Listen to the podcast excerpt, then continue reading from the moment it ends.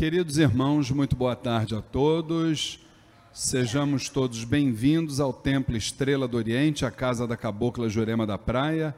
Que a luz do universo de nossos guias e orixás possa estar em nossas mentes e corações. Como costumamos fazer no início das nossas atividades, vamos entrar em sintonia com o mundo astral, pedindo a intercessão de Zambi Maior, o supremo arquiteto de todos os planos de Oxalá Todo-Poderoso, dos sagrados orixás de Umbanda, dos mentores e dirigentes espirituais desta casa, nossa mãe, Cabocla Jurema da Praia, do Caboclo Sete Estrelas do Oriente, de todas as sagradas falanges que trabalham neste chão, de todos os agrupamentos vibratórios que militam na seara espiritualista, umbandista, pedimos que vibrem sobre nós na tarde e noite de hoje, permitindo então momentos importantes de troca de sentimentos, de troca de conhecimentos, sempre pautados dentro de um respeito, de uma tolerância, de um amor fraterno, e que a partir de todas estas virtudes possamos dar prosseguimento na longa estrada que é a senda através da qual um dia chegaremos todos aos pés do amantíssimo Mestre. E esse Senhor dos universos possa nos permitir dar por iniciada mais uma palestra do ciclo gratuito de palestras do Templo Estrela do Oriente. Que o Pai permita que assim seja, graças a Deus, graças a Deus e graças a Deus. Então, queridos irmãos que nos assistem aí através do, da nossa fanpage facebook.com barra Templo Estrela do Oriente, sejam bem-vindos também a mais uma atividade na nossa casa, na casa da Cabocla Jurema da Praia. Sejam bem-vindos também os irmãos que estão de forma na forma presencial e também os irmãos espirituais que estão nos assistindo também sejam todos bem-vindos. Eu gostaria de lembrar que desde a sua fundação em 2007, o Templo Estrela do Oriente realiza um ciclo gratuito de palestras cujos temas envolvem o espiritualismo em geral, a Umbanda em particular. E hoje não é diferente. Aliás, hoje é um dia para nós muito especial, muito feliz, porque primeiro estamos trazendo um tema da maior importância nesse momento que nós entendemos, que nós vemos, né, é um processo aí de empoderamento feminino, né, das mulheres, tão importantes na nossa sociedade e um dia alegre, um dia feliz também, porque estamos trazendo aqui uma irmã que não há palavras para defini-la, mas ela teve, é, na, nossa, na nossa caminhada espiritual, ela teve um papel muito importante nos ajudar, de nos orientar no que tange as questões envolvendo a musicalidade. Ela hoje, dentro do, de um trabalho espiritual, ela é uma referência a nós, como diretora de estudos e subcomandante de uma instituição co-irmã nossa, que é o Templo Ogum Beramar, o Tobem, da nossa querida irmã Cristina, dirigente. Então, meus irmãos, eu é, peço a vocês que recebam com carinho e com uma salva de palmas a nossa querida palestrante Maria Amélia Martins.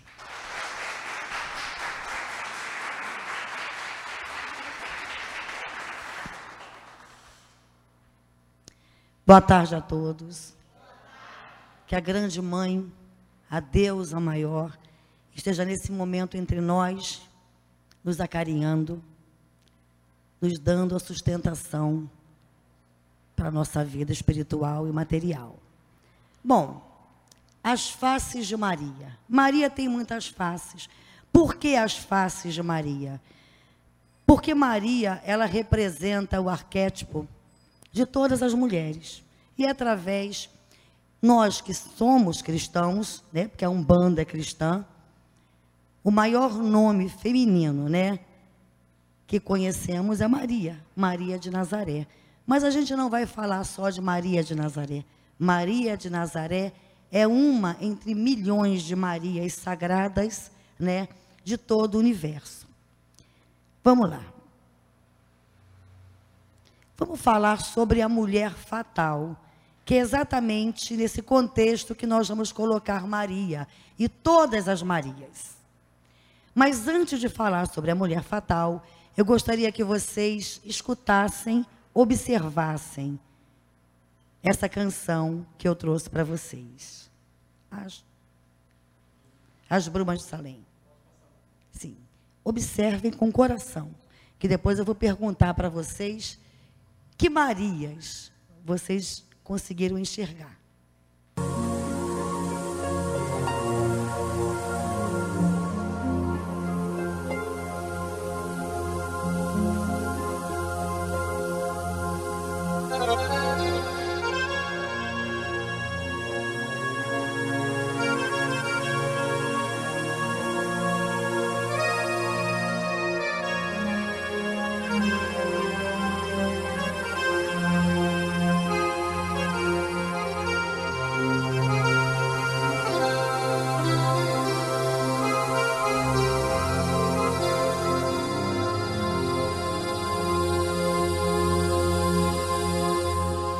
Das brumas de Salém, na solidão da noite, saída do mistério, do tempo viajante que arrepia a pele e a alma dos mortais. Uma mulher passou cantando, pisando as pedras do cais vestida pela noite, oculta na neblina, na pele pura seda, nos olhos ametistas, figura feiticeira, de encantos tão fatais, uma mulher passou cantando, pisando as pedras do cais das brumas de Salém, pra luz do meu olhar, movendo-se na noite, cantando para o mar. Quem era eu não sei, levou meu coração, se perdeu na neblina, verdade ou ilusão das brumas de Salém, pra luz do meu olhar, movendo-se na noite, cantando para o mar. Quem era eu não sei, levou meu coração, se perdeu na neblina, verdade ou ilusão.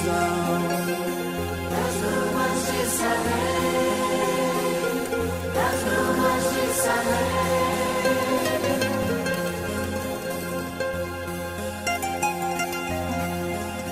Salém.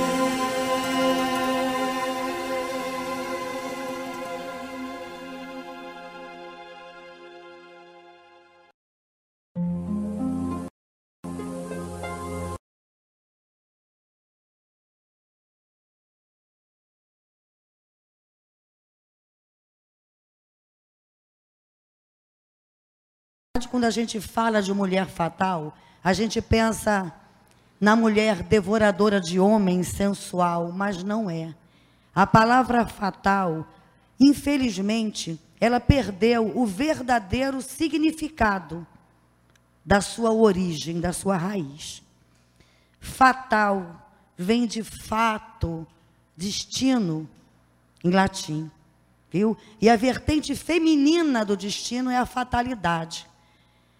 Fato destino é aquilo que já está pronto, já está feito.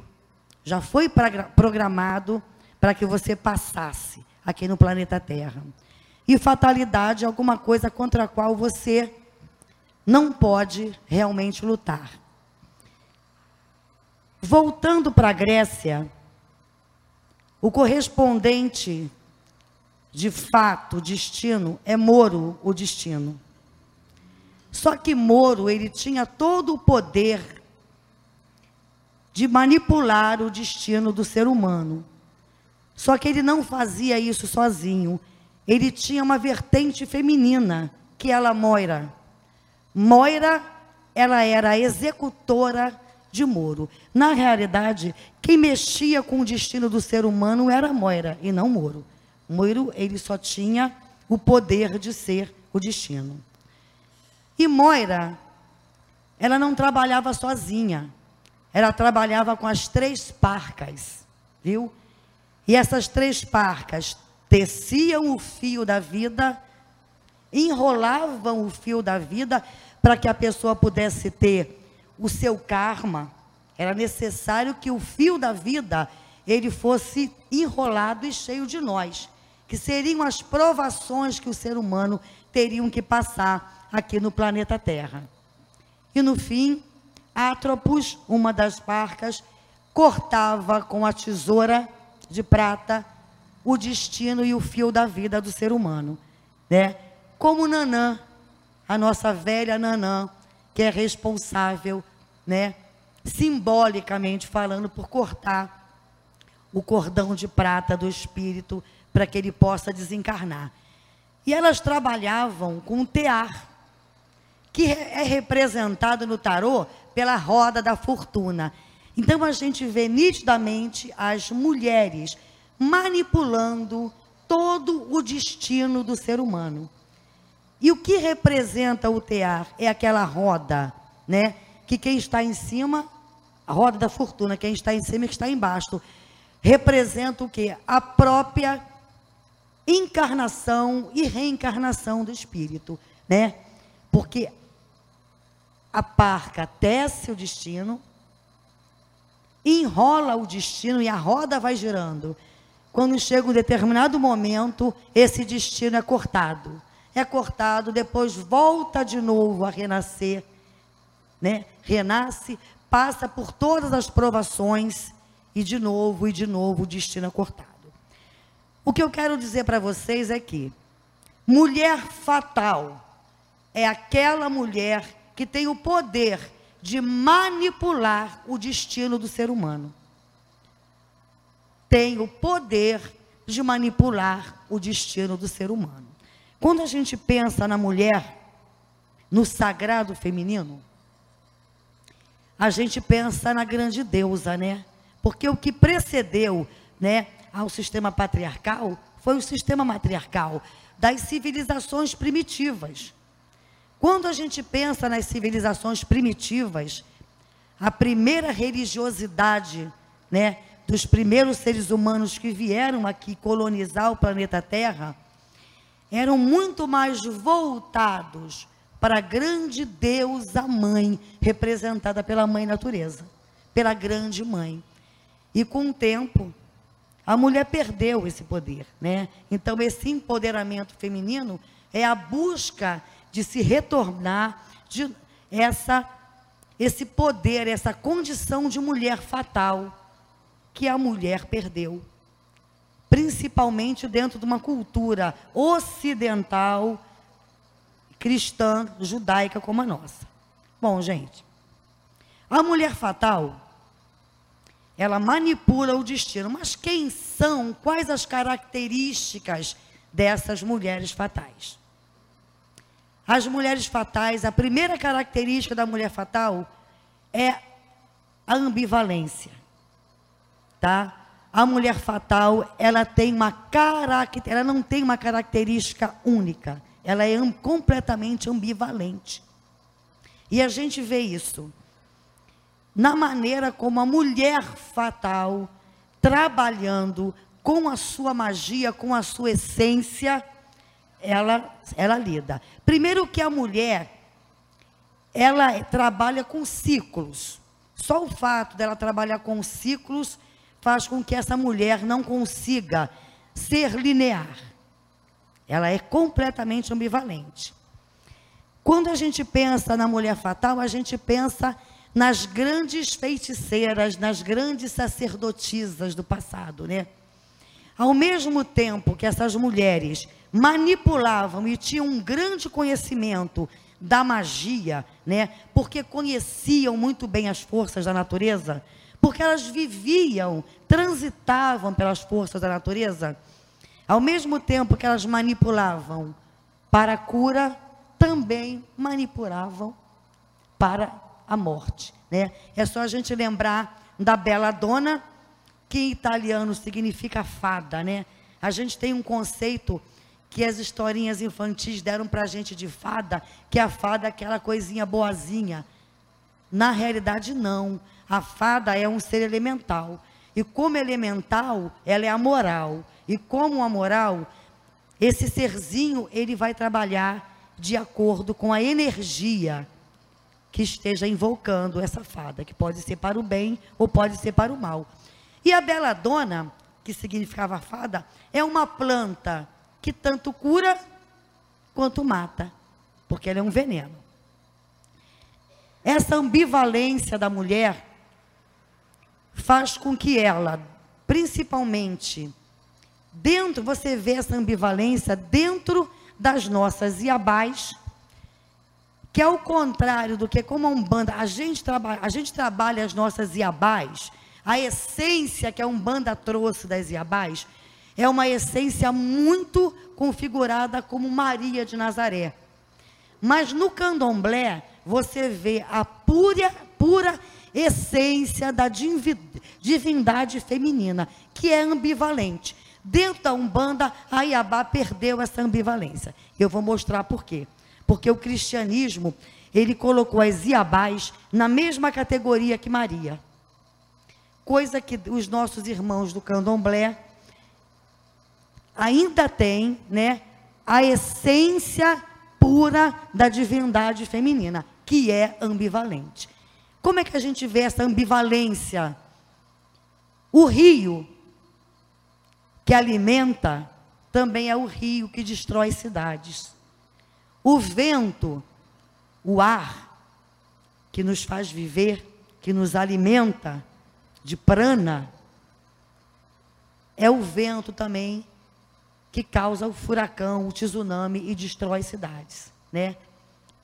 O mar, que é fonte de energia, também é aquele que destrói cidades. Então você vê nessa das figuras é, femininas das Iabás, no ponto de força desses orixás, essa ambivalência da mulher, viu? Então, ela não é linear. Isso é uma das principais características da mulher fatal. A mulher fatal, em sua dualidade, ela transita tranquilamente em dois espaços que é o espaço da cultura e o espaço da natureza. Viu? Antigamente, nas civilizações primitivas, o homem saía para caçar ou saía para guerrear. Quem ficava tomando conta das criações dos animais e das plantações e dos filhos eram as mulheres, né? Os homens ficavam um longo tempo distante. E eram as mulheres que cultivavam, né? Que aravam a terra, que cultivavam o seu alimento, que cuidavam dos animais. Então, essa aproximação da mulher com a natureza, com os animais, com as plantas, vem desde os primórdios da civilização, das civilizações antigas. E com isso ela adquiriu um grande conhecimento sobre plantas e ervas, né? Ao adquirir esse grande conhecimento sobre plantas e ervas, ela adquiriu o poder da cura e da morte. Porque a planta que cura também é a planta que mata, né? Quantas mulheres a gente conhece aí da história, né? Que envenenavam as pessoas, né? Seduziam e usavam a planta para envenenar, para matar seus amantes, seu marido, seus maridos. Viu? E esse grande conhecimento da mulher sobre o espaço da natureza, a própria condição biológica da mulher lhe dá essa possibilidade, lhe dá esse poder, tá? A mulher ela tem um mistério biológico que é a gestação. Ela gera. A mulher, ela é cíclica, como as fases da lua, né? Desde a sua menstruação, que é um grande mistério para os homens, né? Sentida através dos ciclos lunares. A própria gestação da mulher, que é sentida e também regida pelos ciclos da lua. A mulher é um ser lunar, é um ser noturno, é um ser da noite. Só que não existe maniqueísmo de bem e mal, viu? Claro e escuro. Esse maniqueísmo, né? Que, é, que o cristianismo e o judaísmo, né? Que o ocidente nos deu, né? O bem e o mal, aquela coisa bem barroca, né? O claro e o escuro, o bem e o mal, sombra e luz. A mulher é sombra, a mulher é, é noite, a mulher é mistério. E por isso a mulher, ela tem muito mais percepção da magia do que o homem. Porque em si só ela traz nos seus mistérios o poder da magia. Por isso é mulher fatal. E quando a gente está falando em mulher fatal, a gente vai citar várias, viu? Mas nós somos mulheres fatais, sim. Geradoras, cuidadoras, né? A mulher gera, a mulher alimenta, a mulher cuida. Então ela tem esse espaço muito bem delimitado, que é um espaço mágico, sim. Não é um espaço banal de gerar, alimentar com seu próprio leite e cuidar de um outro ser humano, viu? Então todas também somos mulheres fatais, viu?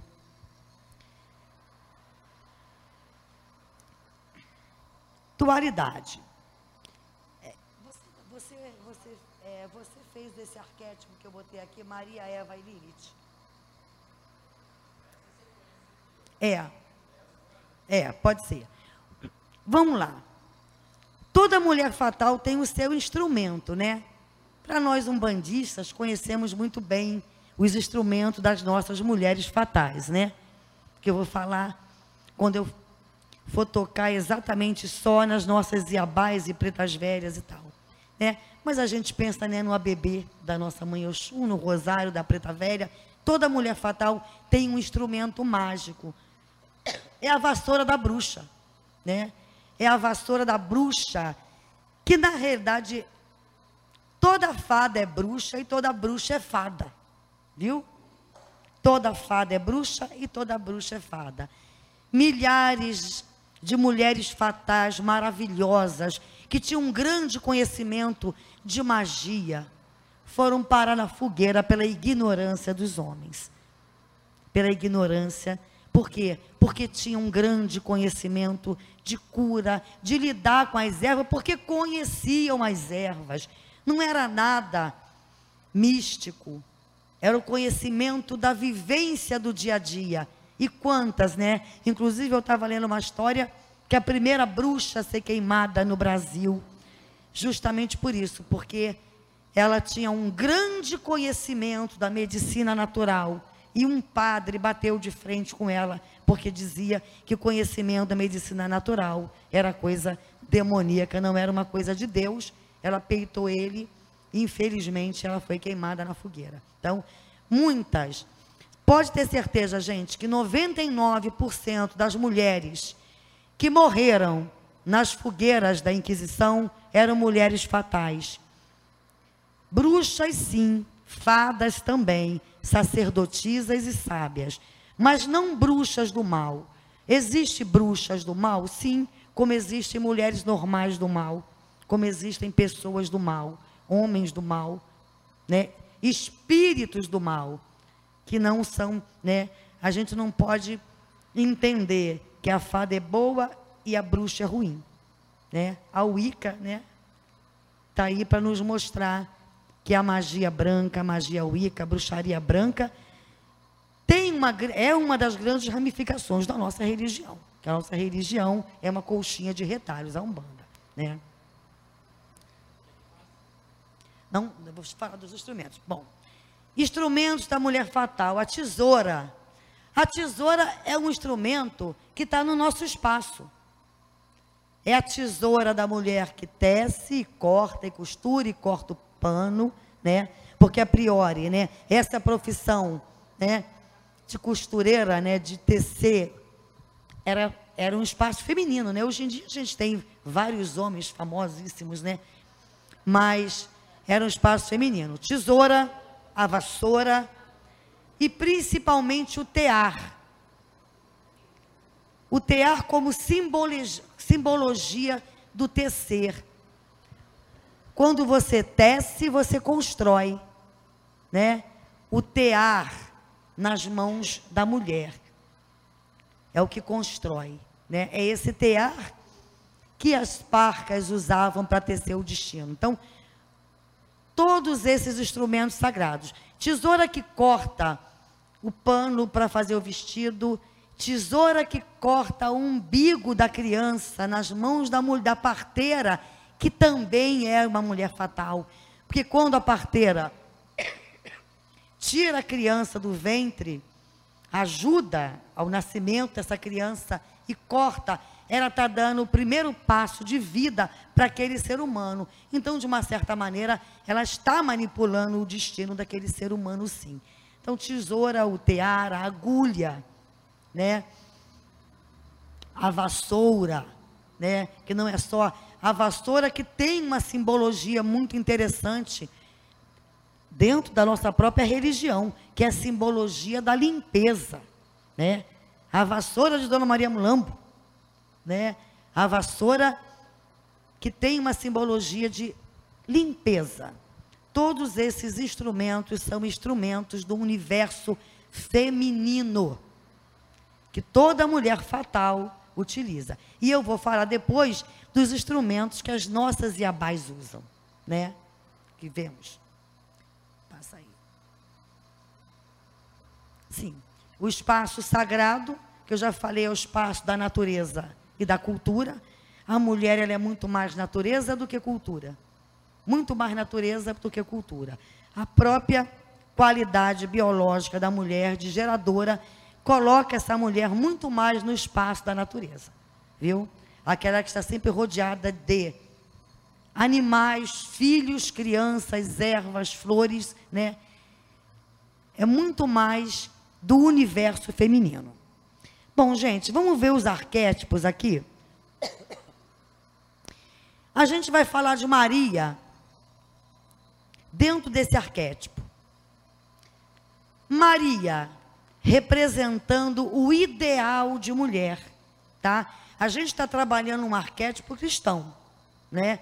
De Maria representando o ideal de mulher, mãe, criadora, protetora, geradora, sagrada. Eva, que somos todas nós. A gente está trabalhando simbologia, né? Maria, Eva e do outro lado Lilith, a lua negra, né? Que foi a primeira mulher de Adão, né? Segundo o mito judaico, foi a primeira mulher de Adão que não nasceu da costela de Adão, era empoderada. Ela nasceu, foi feita do barro, exatamente igual a Adão, e se recusou a se submeter a Adão. Por isso, ela foi expulsa do paraíso. Estamos trabalhando naturalmente simbologias, né? Mito. Ela foi expulsa do paraíso e se aliou nessas andanças de Lilith, a lua negra, com Lucifer o anjo caído, né? De acordo com a mitologia, né? Com a, com a judaico, que se aliou a Lucifer. Então Deus tirou Eva das costelas de Adão, tirou uma costela de Adão e fez Eva. E por que tirou da costela de Adão? Para que ela fosse parte dele e que ela jamais se rebelasse contra Adão. Mas Lilith, a lua negra é o exemplo da primeira mulher feminista empoderada aí, né, do mito feminino. Então a gente tem esse contraponto. Maria, Eva e Lilith. Eva está no meio, somos nós. Por que, que Eva está no meio? Porque Eva vai transitar entre esses dois espaços. Nós, mulheres comuns, né? Nós somos, nós temos muito de Maria, quando geramos, quando protegemos a nossa cria, né? Quando somos aquela mãe cheia de amor, amantíssima, né? Temos muito de Maria. Mas nós também temos muito de Lilith, porque ainda precisamos evoluir muito, né? Temos muito de Lilith. Quando brigamos por aquilo, pelos nossos direitos, é o nosso lado Lilith, é o nosso lado lua negra, né? Quando nos revoltamos, é o nosso lado Lilith, né? Maria é a grande deusa, a mulher perfeita, mas submissa, né? Aquela que foi colocada num pedestal está lá parada, sendo realmente amada, endeusada. E Lilith é a nossa face rebelde. Então a gente tem Maria, Eva e Lilith. os três arquétipos mais perfeitos da mulher dentro do sagrado, viu? E a gente vai conhecer esses arquétipos dentro da nossa religião de Umbanda, viu? Agora não não vamos de jeito nenhum trabalhar essa posição como uma posição é, maniqueísta de bem e mal. Lilith é a diaba. Até porque não existe diabos. Existem espíritos desequilibrados, né? Lilith é mito. Não tem nada a ver a boa e a má, o anjo e o diabo. Vamos trabalhar essa dualidade. Por quê? Porque essa ambivalência, essa bipolaridade, essa é a palavra correta, é a bipolaridade que rege o universo. O universo, ele tem que trabalhar, tem que trabalhar no positivo e no negativo. É como a pilha. Se você não tem o positivo e o negativo, o rádio não vai funcionar. Viu? Todo o universo, ele é, tem essa ambivalência, ele tem essa bipolaridade que é necessária para a evolução do próprio universo, né? Do mesmo jeito que nós temos os mundos superiores, nós precisamos dos mundos inferiores para o equilíbrio do universo. Então, não vamos entender Lilith como demônia, tá? E Maria como a perfeita. Vamos entender como estágios de uma mesma mulher, de uma mesma fase. Viu? E como que a gente pode trabalhar as nossas grandes mães? esse arquétipo feminino na Umbanda. Vamos lá?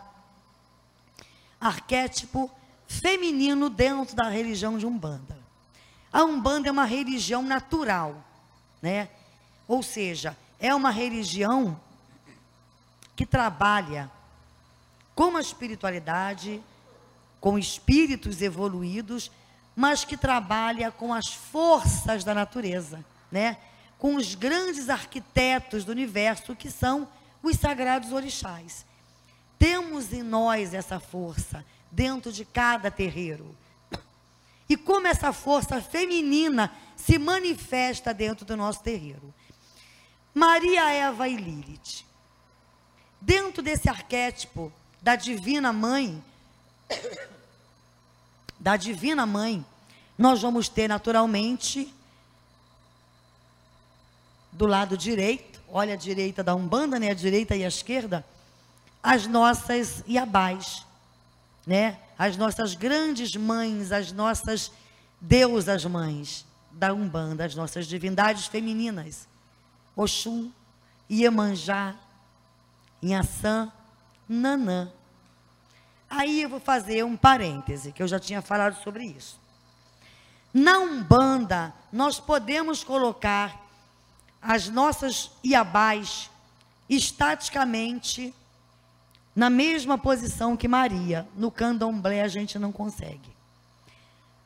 No candomblé e nas religiões é, é, tribais, o papel da mulher não é o mesmo como a gente vê das nossas iabás. Ele não é, é estável. Como é que a gente entende isso?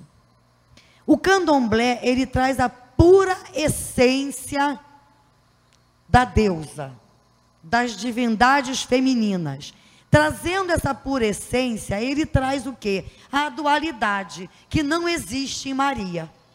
Entendeu? Nas Iabás existe a dualidade. Quando você lê o mito africano, quando você vai das diversas, né? Das diversas, como é que a gente chama do candomblé? Linhas. É. Nações do candomblé, você vai ver que você não tem uma Oxum absolutamente grande mãe, grande é, é, acolhedora e bondosa. Você tem uma Exum sensual, que nesse momento que ela é sedutora e sensual, ela se aproxima mais de Lilith do que de Maria. Tá? A pura essência, né? A gente vê uma Inhaçã irada, destrutiva e muitas vezes, né?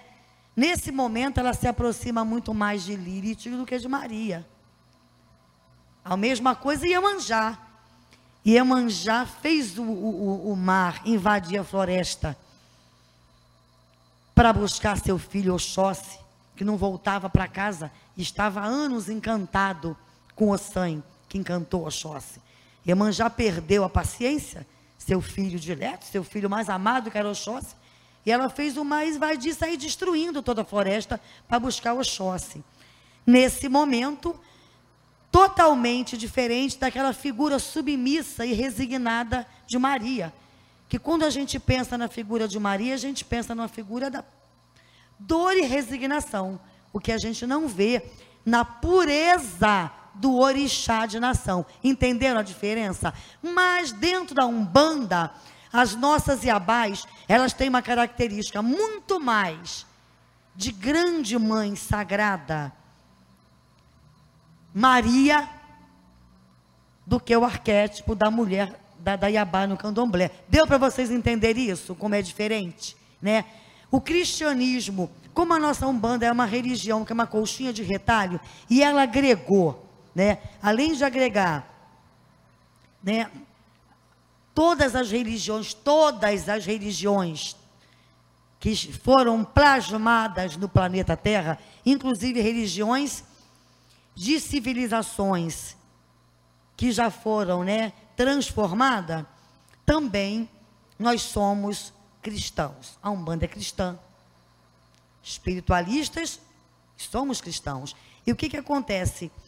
Esse cristianismo, ele veio tão forte dentro da Umbanda, a gente verifica, inclusive no terreiro, as imagens né, do sincretismo religioso com os, os santos da Igreja Católica.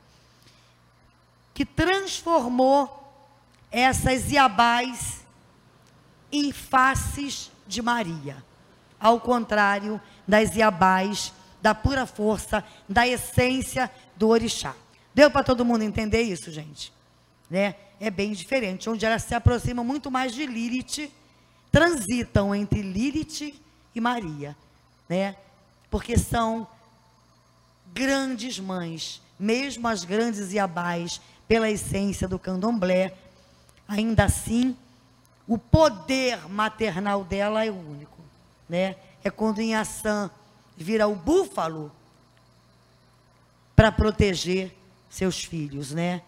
Iemanjá invade a mata, quando a Oxum faz secar o rio, faz secar totalmente o rio, olha o empoderamento feminino da Oxum aí, da Oxum, da nação, quando não permitiam que a Oxum frequentasse as reuniões dos homens, mulher não era permitido.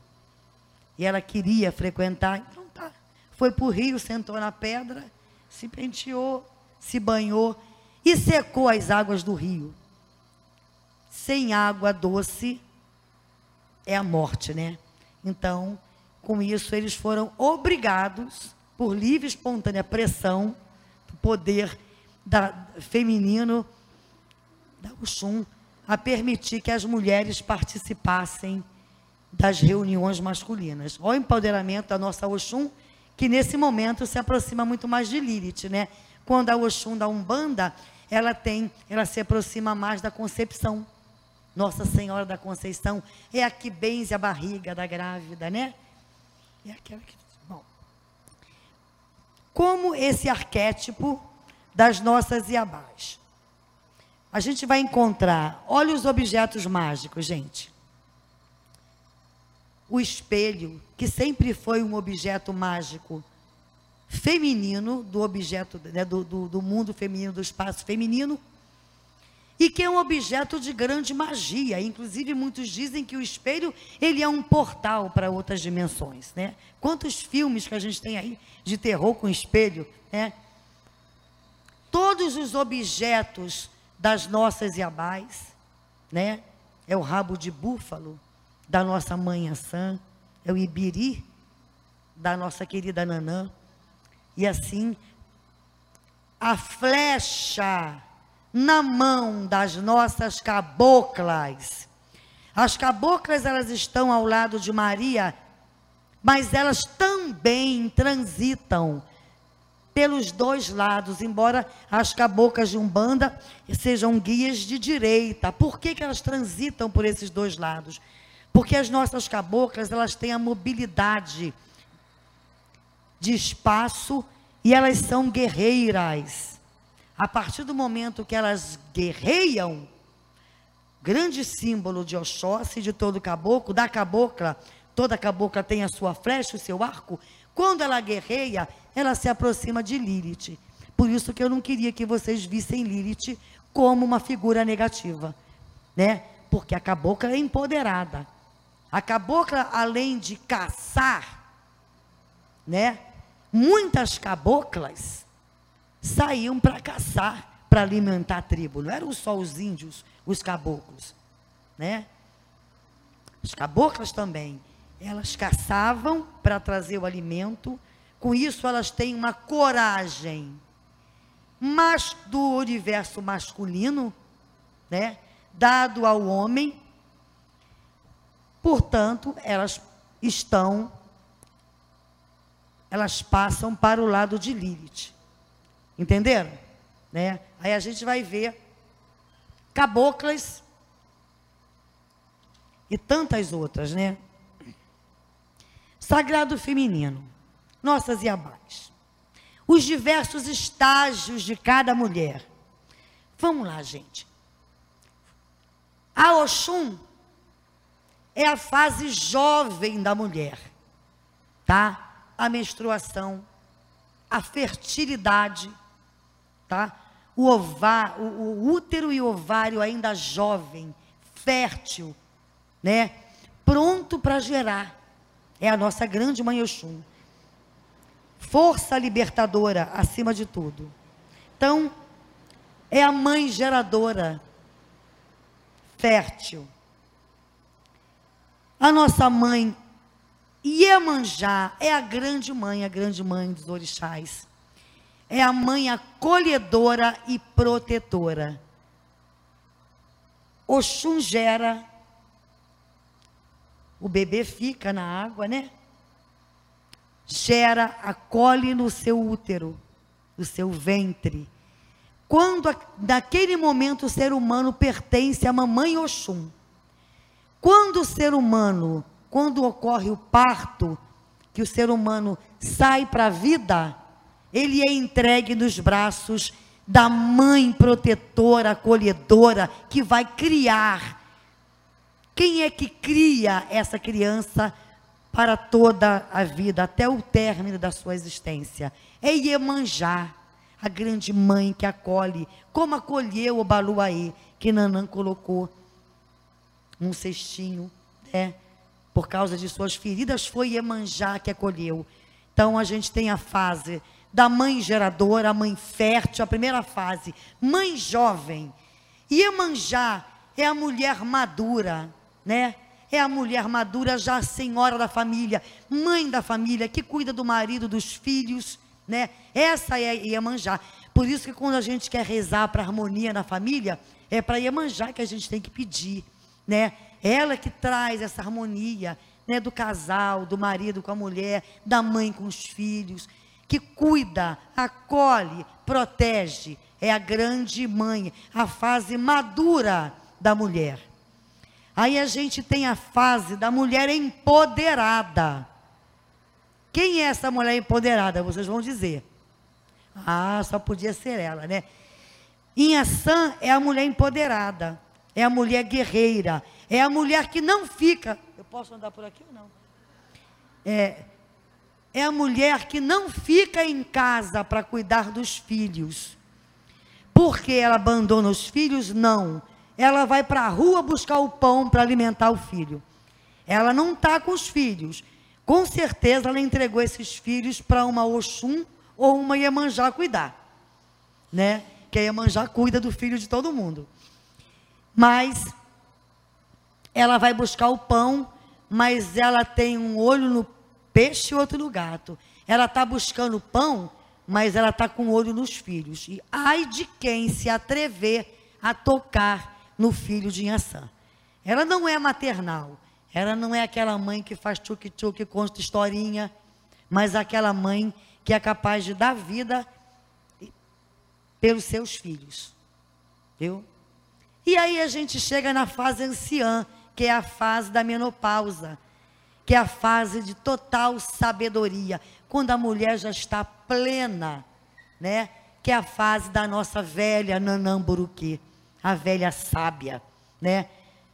Menopausa, a mulher não é mais fértil, mas a mulher traz em si, por todos os anos, né, de existência, uma sabedoria única, que faz dela uma grande mulher fatal, principalmente porque ela tem o poder e o saber, que são dois dados extremamente importantes na evolução do ser humano e por isso que toda avó é mais sábia do que a mãe, né?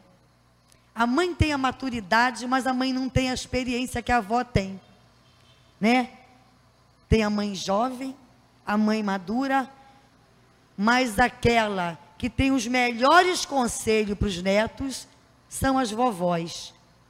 Porque elas já passaram por toda aquela fase e agora, né, a menopausa traz uma centralização da sua essência como mulher sábia, né? Todas as vovós, representando a nossa velha Nanamburuque, velha sábia. Bom, é a idade madura, né?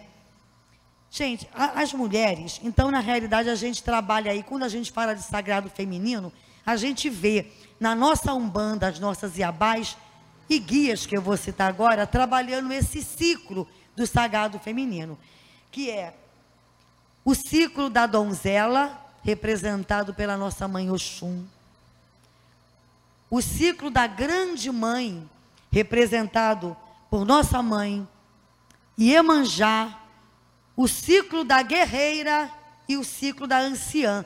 Esse é o ciclo do sagrado feminino, desde da grande deusa. A donzela, a grande mãe, a mãe que gere protetora, a mãe guerreira e a mãe anciã. Fechou esse ciclo e esse ciclo, ele é um ciclo que está de acordo com as fases da lua. Como eu já falei, a mulher tem ampla influência das fases da lua. Tá dando para entender até aí? Tudo, gente? Tá confuso não, né? Sim. Por aí a gente consegue enxergar as nossas iabás das das duas maneiras que eu mostrei para vocês, né? As os orixás femininos pelo lado da Umbanda e pelo lado puro da nação, né? Que é muito mais natureza tribal, né? Do que cultura. A gente entende que a mulher transita pela natureza e cultura. Essa mulher que está ao lado de Maria, que está com o mesmo arquétipo de Maria, ela é muito mais cultura do que natureza. Porque é uma mulher idealizada. Viu? Quando você tudo que é idealizado, ele tem muito mais o fundamento da cultura do que da natureza. A natureza é muito mais instintivo. Então, Como que a gente vai enxergar essas grandes mães aí, gente? Caboclas, que transitam por esses dois espaços, viu? Pretas velhas, olha a fase anciã. As caboclas é a fase donzela, viu? É a fase da donzela. A gente não está falando da fase da donzela é, é, sexualmente falando, não, da virgem, não, tá? É, é a fase da mulher jovem, tá? Caboclas pretas velhas, caboclas com suas flechas, caboclas com seu grande conhecimento de ervas, com seu grande conhecimento é, dos animais da natureza, com seu poder de ser caçadora na caboclas de tribo de animais, caboclas espirituais caçadoras de almas, que são grandes doutrinadoras, viu? Pretas velhas, assim, essas são as grandes anciãs, com seus rosários mágicos, curando, grandes mulheres fatais, manipulando e mexendo no destino de cada ser humano, né? Com um papelzinho, enrolando um fiozinho de lã, como fio tecido pelas executoras de Moira, o fiozinho lá. A preta velha também tem um conhecimento de enrolar, de tecer, de enrolar no carretel de linha, de dar um nozinho para que se afaste as dificuldades, para fazer as suas mirongas e magias. São com certeza, dentro da Umbanda, as maiores mulheres de magias, né? Grandes sacerdotisas, tenham certeza, de civilizações que já foram completamente transformadas no planeta Terra, né? Muitas ainda fazendo essa relação com as negras africanas tribais, mas ali, dentro da roupagem fluídica de negras velhas, nós temos espíritos de muita sabedoria, espíritos de grandes sacerdotisas, resgatando, resgatando o culto da grande deusa, da deusa mãe. Porque muitas pretas velhas, vindo de, de sociedades, de civilizações do passado, trazem esse conhecimento da grande deusa, né? E por isso a preta velha tem tanta magia para nos ensinar, né? Com um rolinho de linha, com um papelzinho, uma vela, um pozinho, né? Um cafezinho, uma borrinha de café, um rosário e tantos outros, né? Tantos outros objetos mágicos que a preta velha tem e não tem ninguém que consiga. O preto velho ele tem tanto poder na espiritualidade, tanto poder na espiritualidade, que eu não sei se vocês com certeza sabem, que ele é uma, uma das entidades mais temidas no plano espiritual dos umbrais. A gente pensa que é o Exu, né? É o preto velho. Sabe por quê? Porque são grandes magos. Eles têm um poder de magia tão grande que eles desagregam forças negativa, negativas apenas com o mental. E eles conseguem entrar em qualquer buraco dos ditos infernos que não existem, sem serem vistos. Eles passam no meio daquele monte de espírito desequilibrado e ninguém vê, ninguém percebe. Tamanha força espiritual de um preto velho e de uma preta velha, de uma vovó Catarina, de uma vovó Maria Conga, todas mulheres muito empoderadas. Onde é que está a preta velha? A preta velha está aqui, debaixinho de Maria, né? O catolicismo, o cristianismo, ele empoderou essas negras escravas de rosários, né? Mas além dos rosários que elas ganharam aqui, quando se batizaram, quando aceitaram o cristianismo, quando aceitaram Jesus, parece coisa de universal, né? Aceitaram Jesus. Elas já trouxeram os seus objetos mágicos. Então, elas uniram duas sabedorias maravilhosas, que é a sabedoria de Jesus, que é um grande mago branco, e a sabedoria dos grandes magos advindos da África. Preta velha, cabocla, que transita pela direita, mas pode correr para a esquerda também, mas não é o lugar dela, porque é guerreira.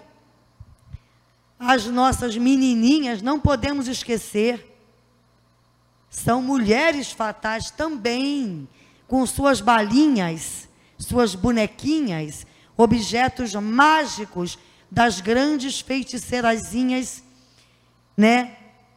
plasmadas como espíritos infantis, que de infantis não tem nada, de grande sabedoria, né? As Mariazinhas, as Rosinhas, as Julinhas, Joaninhas, com suas bonequinhas e balinhas e fitinhas no cabelo, curando, desagregando energia negativa.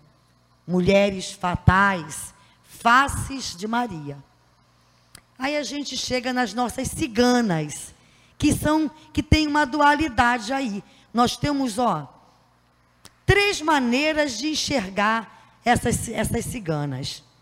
A gente tem os espíritos ascensionados de cura, que conservam uma roupagem fluídica de ciganos por um aprendizado que adquiriram no planeta Terra, enquanto em algum momento da sua reencarnação eles foram ciganos e eles conservam essa roupagem fluídica, trabalham com tudo que aprenderam enquanto ciganos no planeta Terra.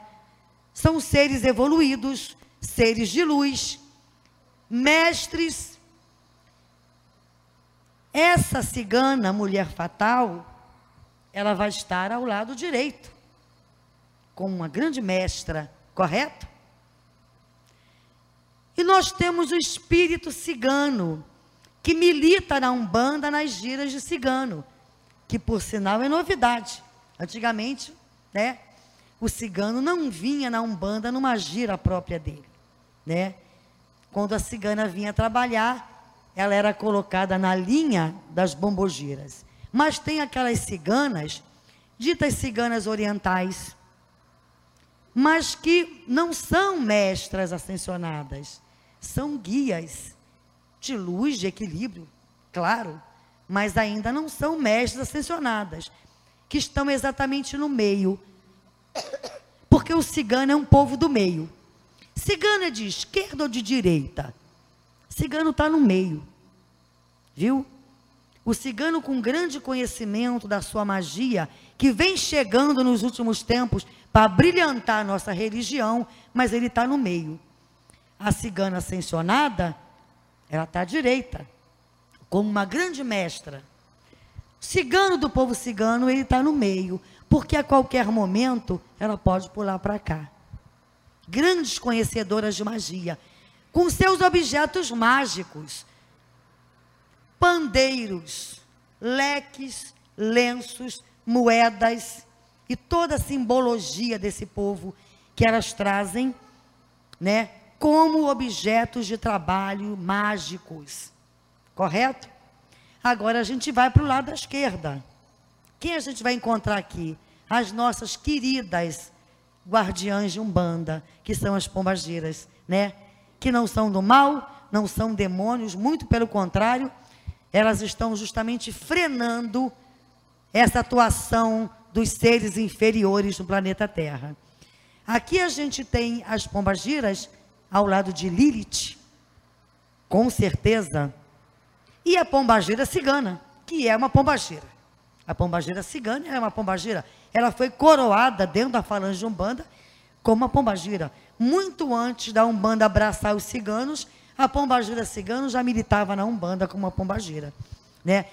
E as nossas queridas pombagira, manipuladoras dos elementais, manipuladoras do elemento fogo, como Lilith, desagregando miasmas, larvas astrais, empoderadas e trabalhando lado ao lado com Exu, não existe diferença, viu?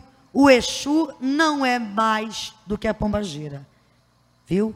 Ela trabalha lado ao lado, na cura, guerreando, brigando pela religião, né? Prendendo malfeitores da espiritualidade, né? Então a gente tem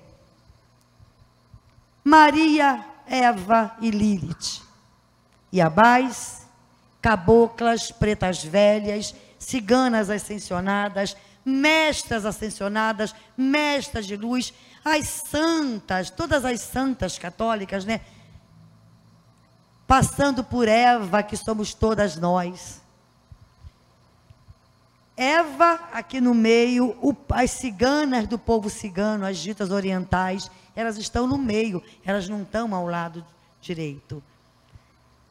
Chegando até Lilith, onde reina as nossas pombagiras e malandras, né? A Dona Maria Navalha, que é uma malandra, mas reina como uma pombagira empoderada, guerreira, lado ao lado do homem. Essas são, essa é a trajetória da mulher fatal na Umbanda. Então eu queria ler uma coisa para vocês. Viu, gente? Prazer. Esse é o termo que me define. Sou aquela que muitos brigam para saber meu nome, para me definir, para me rotular, para me limitar. Mas esquece que desde o princípio homem nenhum conseguiu me acompanhar. Sou o grito da alma que tempo nenhum conseguiu datar. Enquanto Gênesis, sou a serpente. Sabedoria, selvagem, indomável, indomável. Sou transgressora, transcendente da alma, da moral. Enquanto Lilith, Sou aquela que Adão tremeu quando se deparou com meu corpo. Enquanto Eva, sou a cobra da sabedoria. Desejo que envenenou, liberdade que picou, aquela que pecou. De Iemanjá, sou o maremoto. De Inhaçã, o vendaval. Da Oxum, Sou a pancada d'água que molda até a mais dura rocha. Aquela que Xangô nem com o machado deu conta de rolar. Não acompanho o Exu, pois não sigo seus passos, ando lado ao lado. Sou pombagira, meu irmão, aquela que abandonou os valores do corpo para ascender aos valores da alma. Por conta disso, nunca vi filho meu morrer. Não me defino como mulher. Minhas atitudes definem por mim. Não sou essa mulher que você vê por aí afora. Sou essa mulher que você vê por aí adentro. Sou o silêncio quebrado pela gargalhada animada, alterada, descarada, sou rainha, calunga grande, sou princesa, negra, europeia, amarela, vermelha, sou sangue, sou ouro, sou verde, sou verde mato, sou o que quiser, sou guerreira. Se fosse guerreira, seria Joana Dark. Se fosse rainha, seria Padilha. Se fosse Maria, seria Madalena. Se eu fosse só mulher, seria a sua mãe. Se fosse do candomblé, seria Ziabás. Se fosse da igreja, ah, eu prefiro ser a serpente. Prefiro ser a serpente do que ser a costela. Se fosse ancestral, seria Lilith. Se eu fosse da Umbanda, eu seria das almas. Se eu fosse bruxa, seria Évora. Só por ser mulher, já posso ser quem eu quiser ser. Abro meu próprio caminho, mas não me limito a títulos, a forma. Sou mais, muito mais que isso. Sou violenta, eu não incorporo, eu empodero. Sou pomba gira, meu irmão, as nossas grandes guardiãs. E aqui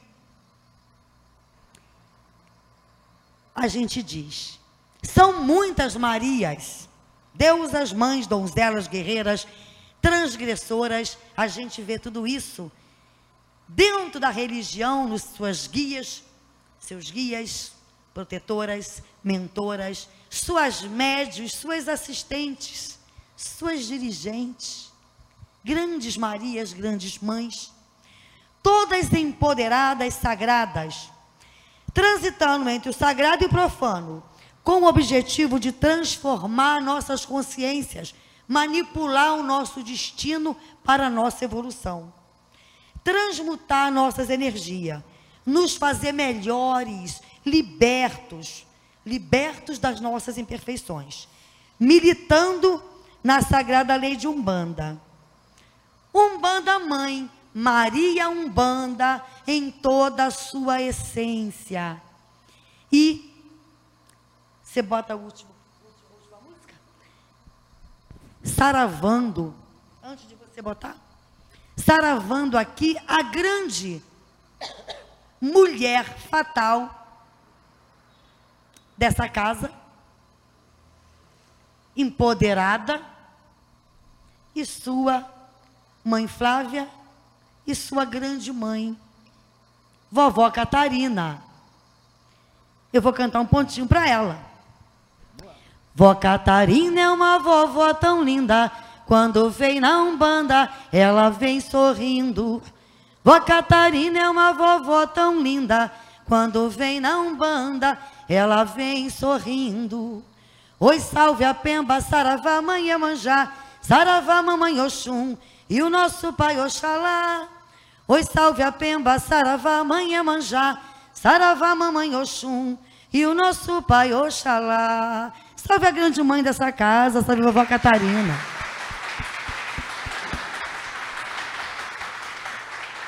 Muito bom. Ah, vai botar um vídeo. Vamos sim, vamos ver o vídeo. Vamos a gente sim. terminar, esse vídeo é para todas vocês, tá? Vamos lá.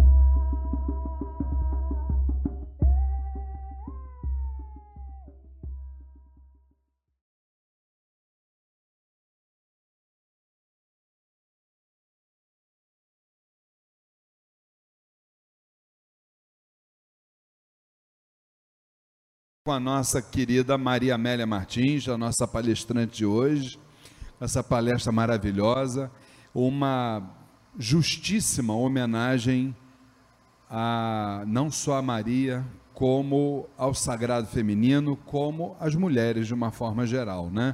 Então, eu tenho algumas perguntas já chegaram na minha cabeça para trazer aqui para ela. Vocês pensem também. Vamos fazer um breve intervalo. E eu queria lembrar a vocês, meus irmãos, que aqui do lado está iniciando hoje um, um humilde bazar onde nós pretenderemos arrecadar fundos para as obras que já têm data marcada para iniciar no final do ano não só as pinturas que nós já fazemos na casa, como esse ano, depois a nossa mãe espiritual vai falar para nós, nós temos umas obras bem, bem sérias, bem profundas para fazer na casa.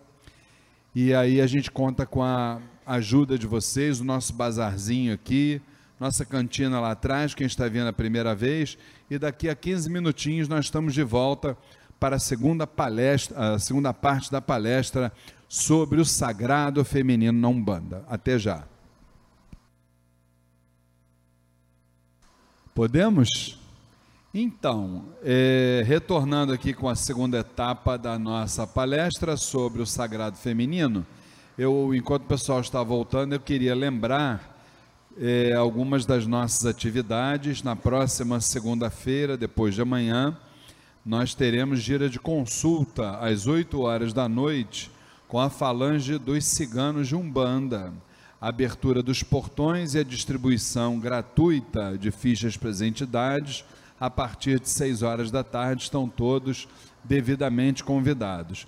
Além disso, nós estamos inaugurando hoje também uma outra atividade, que é uma oficina de colagem para crianças a partir de 5 anos, né? aqui o ateliê Caracol e Mia Colagens. Então, sentir, recortar, libertar, oficina de colagem analógica.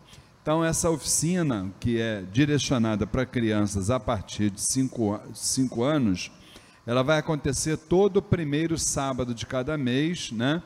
às 6 horas da tarde, junto às 3 horas da tarde, perdão, de 3 às 6, né? das 15 às 18 horas, sempre é, junto com as nossas atividades aqui da casa.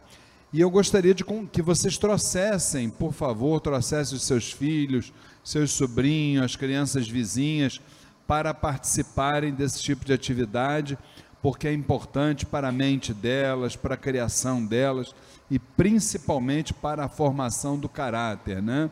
dentro da Umbanda, nós ainda temos esse receio de trazer nossos filhos, nossos netos, nossos sobrinhos para esse tipo de atividade. Então, precisamos acelerar, avançar nesse processo. Tá bom, gente? Bom, vamos então aqui para a segunda etapa dos nossos dos nossos trabalhos. Vamos para as nossas perguntas e vamos começar aqui então aqui com meu irmão Antônio aqui da da assistência. Primeira pergunta para nossa querida irmã Maria Amélia Martins. Olha, boa tarde. Eu tenho duas dúvidas. A primeira, Obá com B, não é Oiá,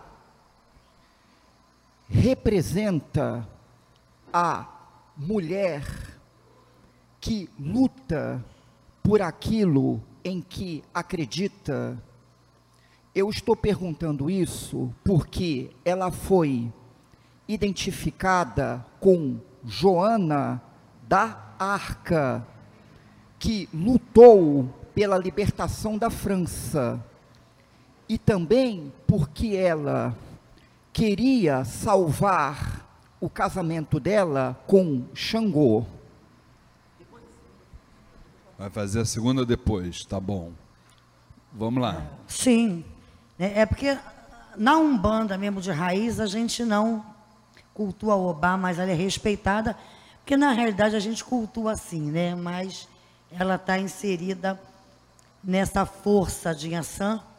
A gente que sabe que essa vibratória, essa força mística de Yansan dentro da Umbanda. A gente vê também a face de Obá. Sim, Obá é uma mulher guerreira. Obá está na mesma posição que, que Inhaçã, né? É, tanto que ela, quando ela, né, dentro da mitologia, né?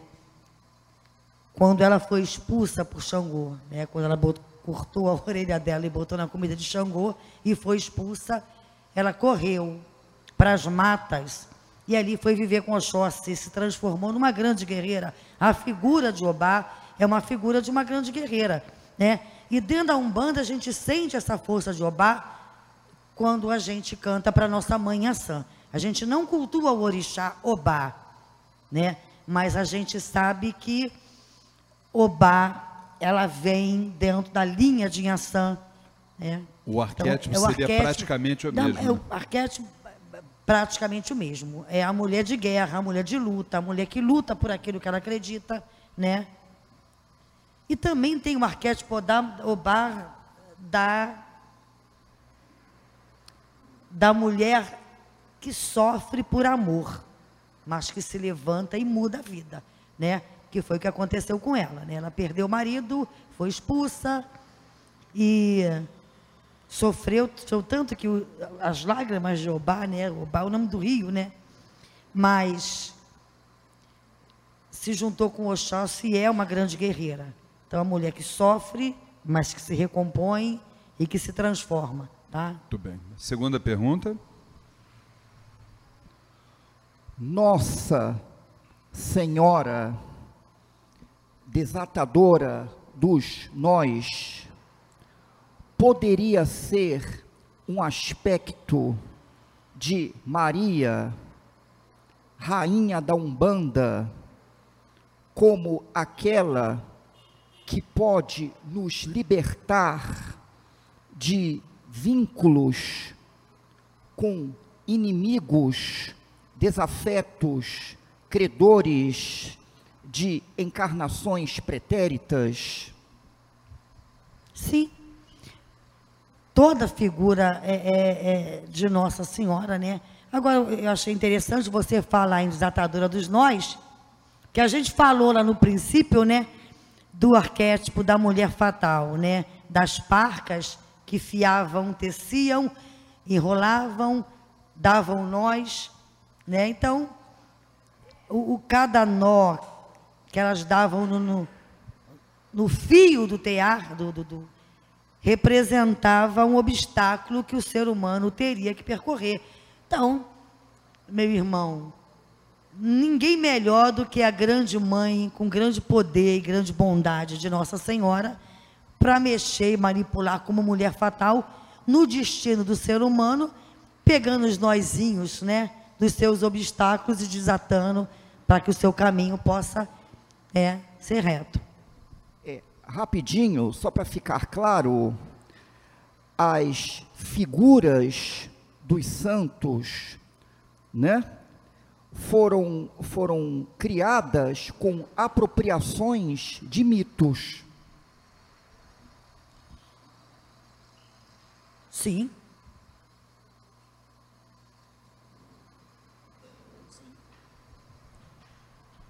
Bom, perguntas.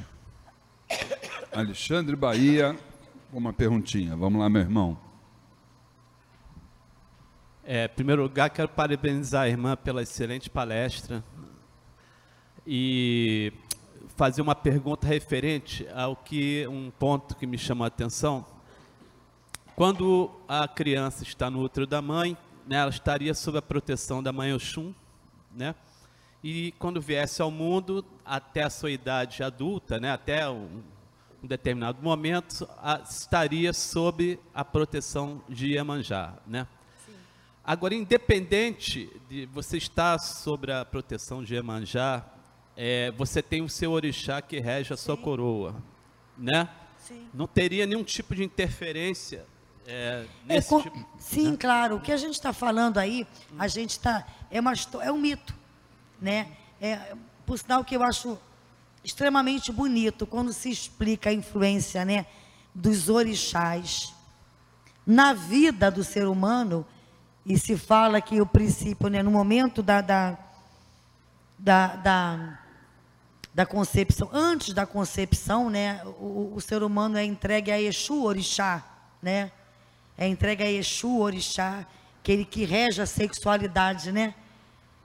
A partir do momento que há fecundação, já não é mais Exu, já é Oxum, e a Oxum passa para Iemanjá, e a Iemanjá percorre todo um caminho, mas durante todo o caminho que Iemanjá percorre do ser humano, todos os outros orixás vão agindo, né?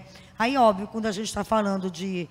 É, é um mito, mas dentro do que a gente, nós enquanto umbandistas, né, da nossa vibração primordial, representada pelos orixás que nos acompanham, é claro que são eles, né, que vão ter o, o, o manipular, digamos assim, os nossos passos aqui nessa encarnação.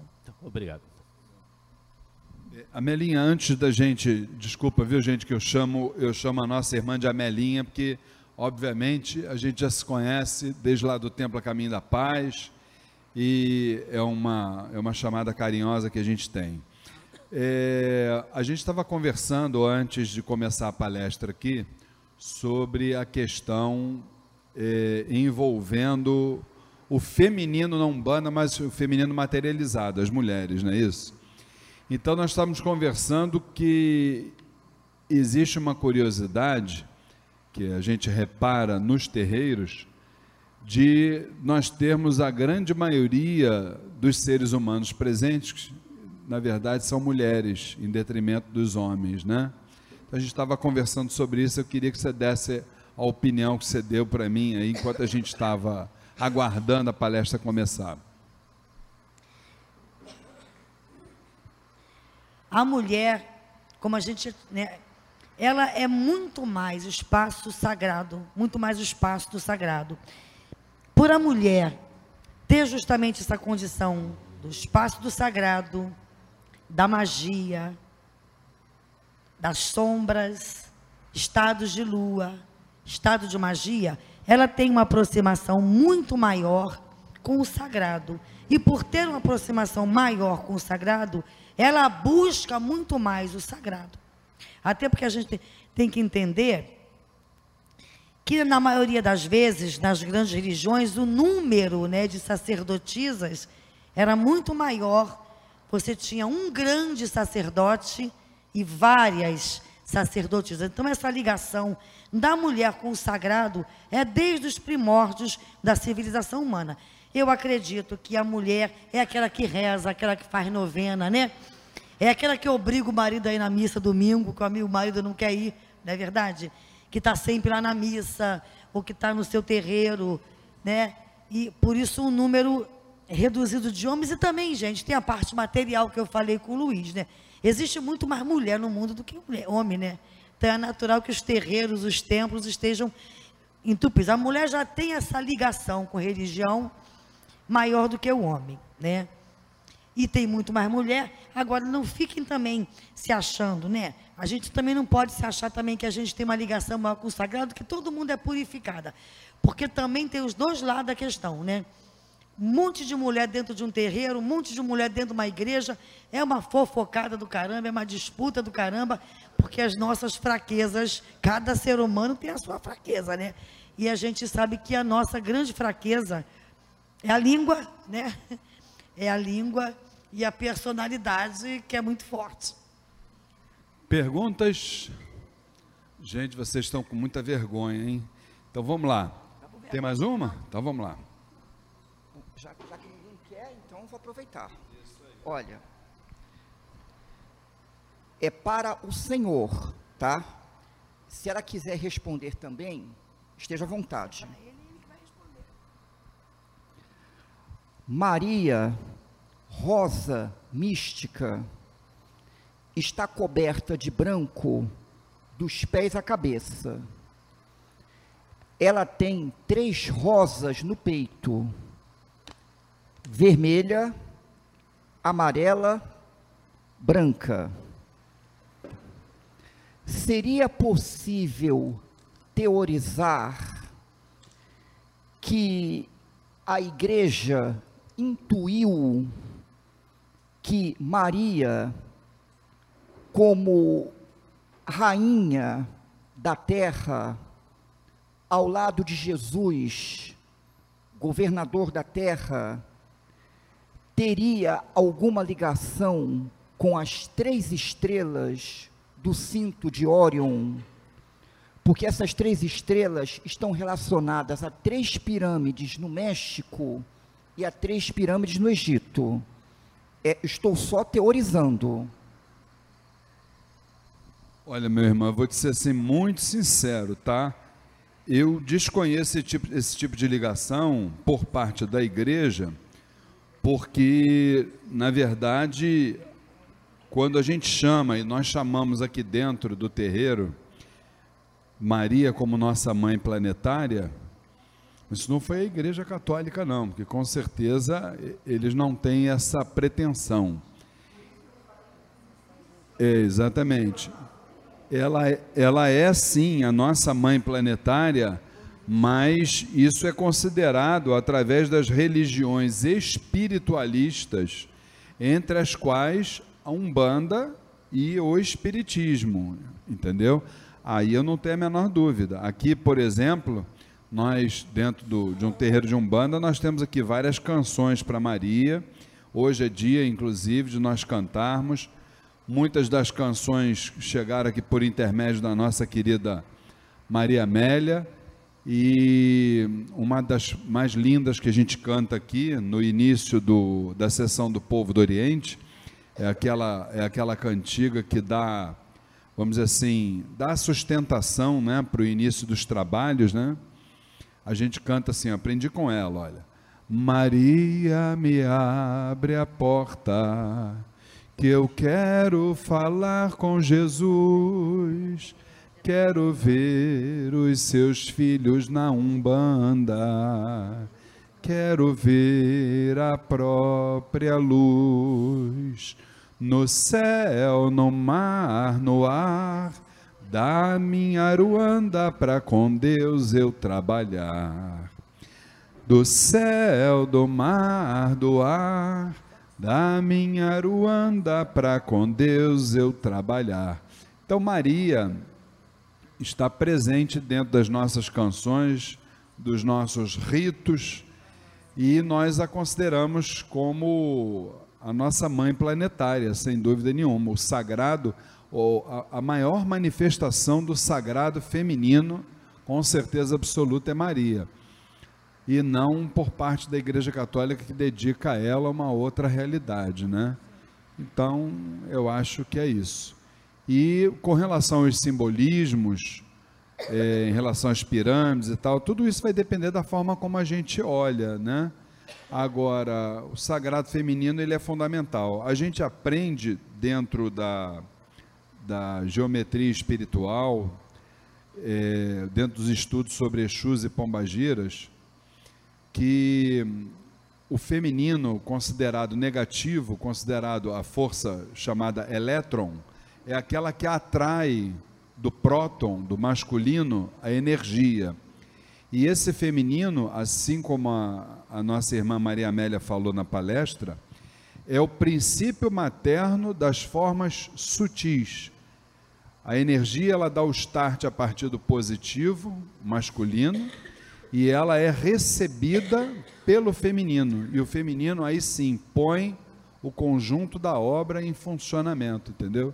Então, sem o feminino seria impossível a obra de Deus está manifestada. E a própria física, ela é pródiga nesse, nesse conceito, né? nessa realidade, que não é só um conceito, é uma realidade. E isso é falado dentro do, dos estudos nossos sobre Exus, entendeu?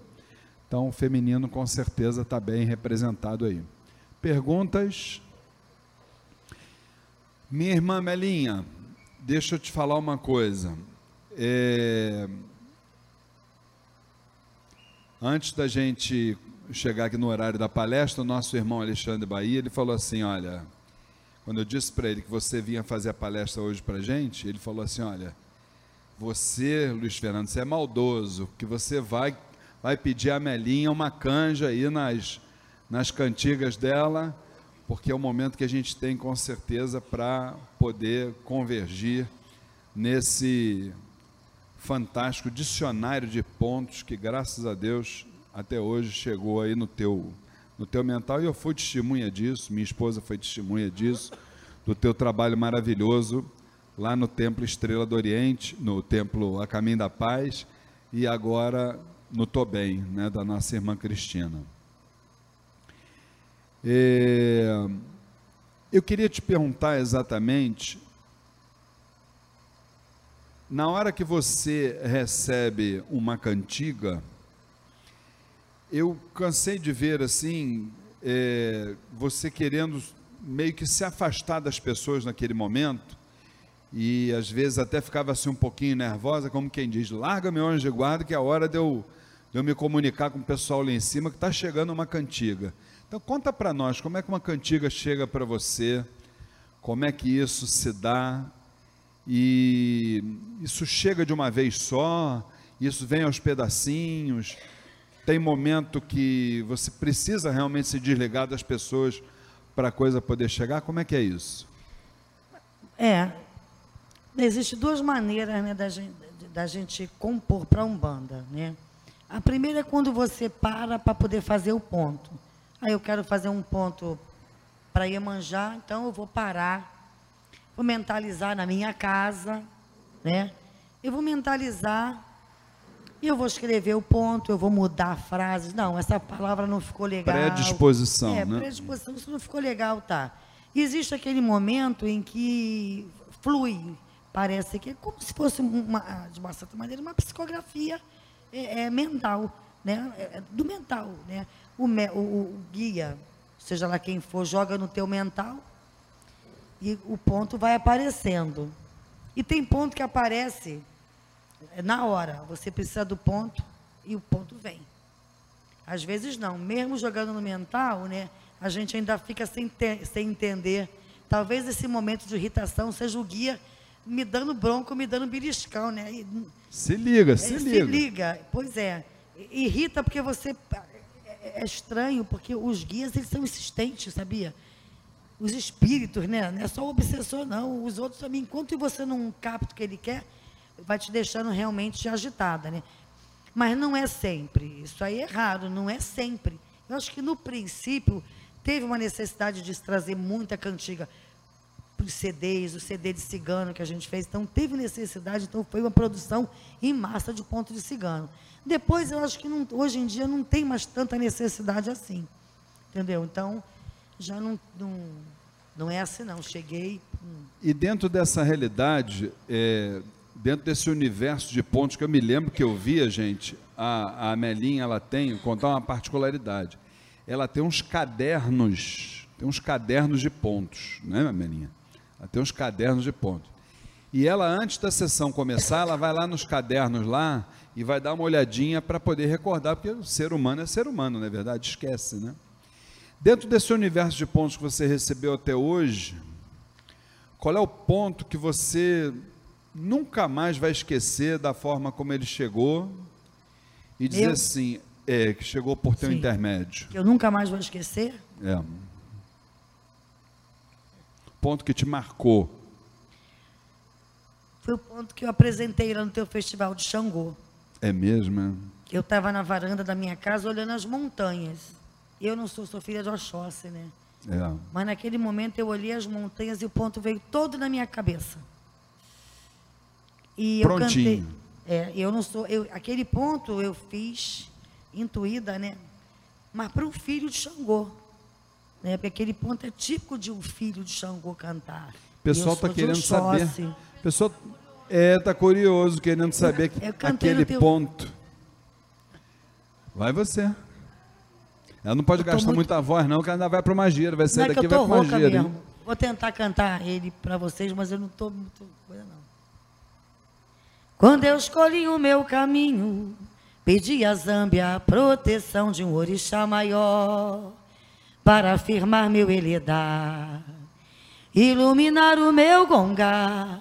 Vem da pedreira a força que me faz seguir, o poder que me levanta e nunca me deixa cair. meu orixá, rei do trovão. Foi Zambi quem me colocou em suas mãos, caô, caô, caô, caô. Na lei de Umbanda, Pai Xangô me corou. A voz está bem ruim. Com certeza, né, gente? De arrepiar, hein? Eu fui testemunha que quando se juntavam lá no Templo a Caminho da Paz, eh, era a ala dos compositores do Templo a Caminho da Paz. Era Maria Amélia, o pai Armando, que era o dirigente, a ex-esposa dele, Eliane, e a Cristiane. Se juntava os quatro, gente, não era brincadeira não. Que chegava. E junto, quando juntou esses quatro, lembra de um ponto que marcou foram tantas, né? Como diz o rei Roberto Carlos, tantas emoções. É, né?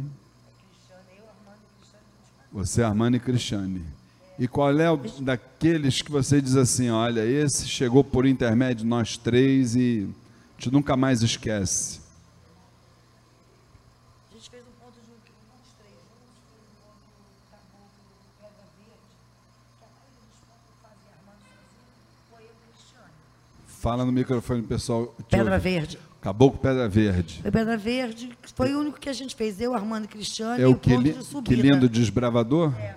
Tá vendo? E, E a gente canta aqui também. Vamos lá, fala.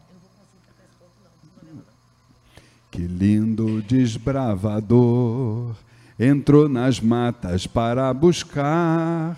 Oxóssi guiou seus passos por detrás da folha verde. Ele foi encontrar numa gruta esmeralda da esperança para o seu povo libertar.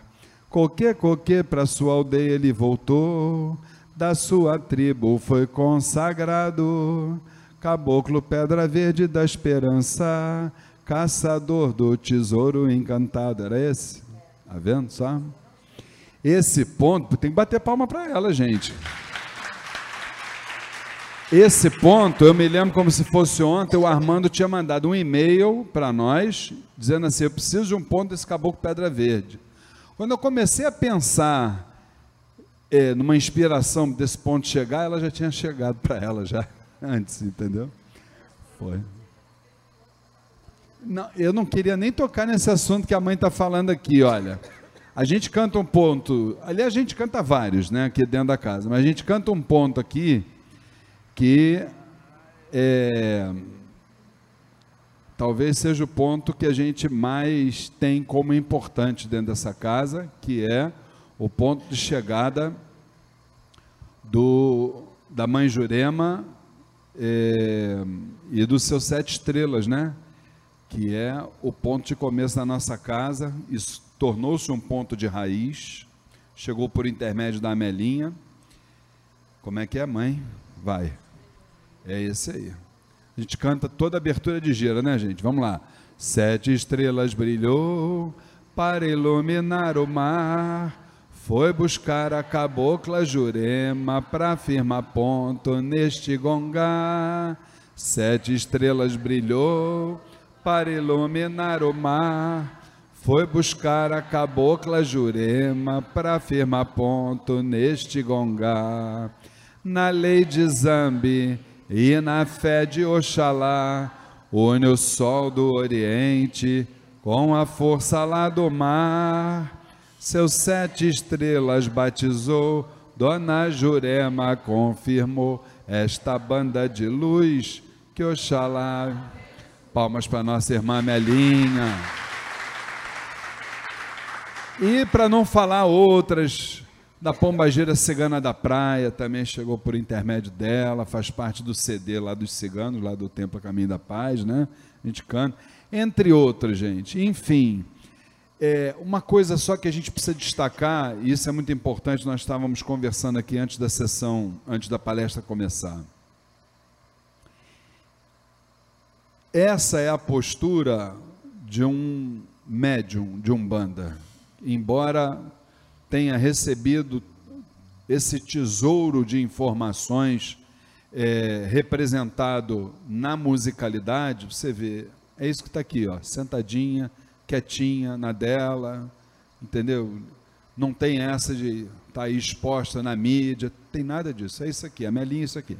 E vou dizer mais, não participa de negócio de festival em lugar nenhum. Só foi ao nosso por causa da nossa ligação, a nossa casa, ela foi lá prestigiar, não só como, como é, organo de canto, né? que na, na Umbanda que ela pratica chama-se Curimbeira, né? como também foi jurada do nosso festival, sempre colaborou com a gente lá, mas é essa simplicidade aqui que vocês conhecem, e por isso é que a gente tem que bater muita palma para ela, gente.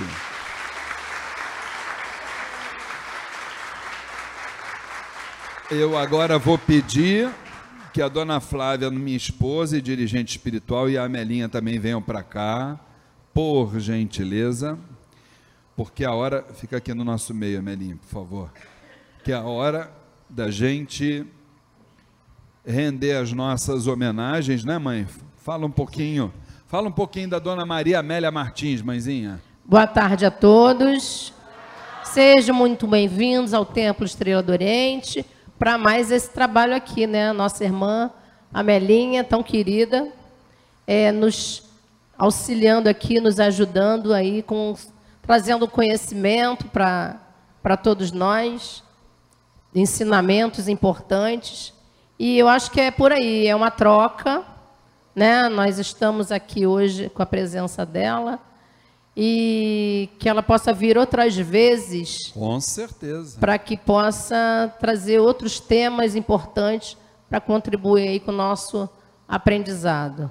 A Melinha é uma irmã querida, convivemos um tempo não tão grande, mas que serviu para nós, para nos auxiliar na nossa caminhada. Né?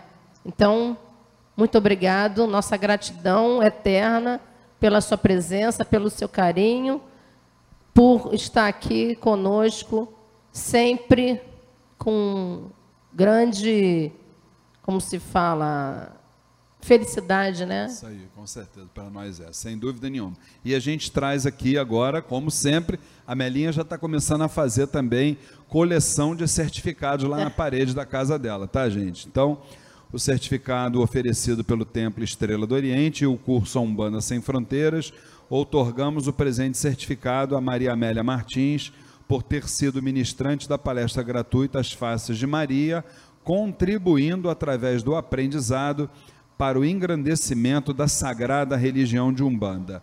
Rio, 7 de setembro de 2019, Flávia e Luiz Fernando Barros, dirigentes espirituais do Templo Estrela do Oriente, e eu pediria mais uma salva de palmas para nossa irmã Maria Amélia.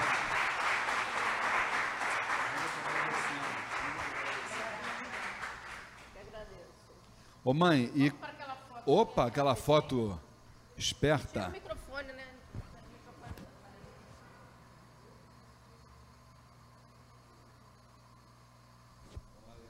E agora, como nós sempre fazemos no final das nossas atividades, a gente vai pedir para nossa irmã Maria Amélia fazer a prece de fechamento. Pedimos a todos os irmãos que se levantem, lembrando que a partir das 18 horas, 6 horas da tarde, a nossa sessão de tratamento espiritual com a falange do povo do Oriente estão todos devidamente convidados. Por favor, amigo.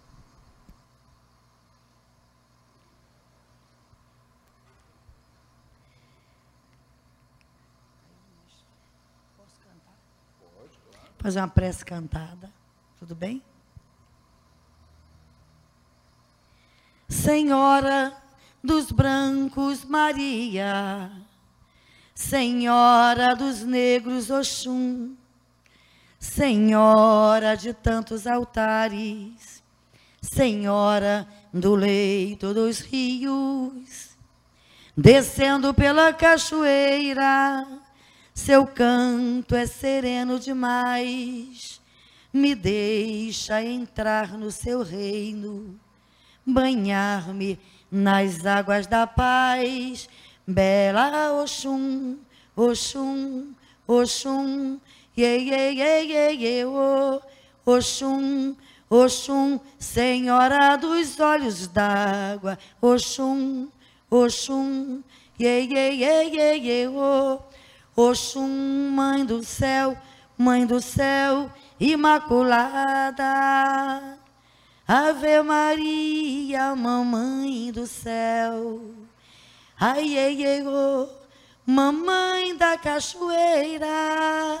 Ai, ai, eu, Ave Maria. Obrigado, salve, graças salve a força Deus. nossa mãe planetária. E a partir de agora, a bênção final de nossa mãe espiritual e minha esposa, Flávia Barros. Desculpe, Agô, desculpe, estamos esquecendo o hino do Templo Estrela do Oriente, que a gente sempre canta também no final das nossas atividades. Salve o Templo Estrela do Oriente. Olha a estrela do Oriente, que no céu, no céu brilhou. E o seu brilho foi tão intenso que a terra iluminou. Estrela que guiou os três reis magos, mostrando para o mundo o Salvador. Iluminai também nosso terreiro, iluminai com fé, esperança e amor.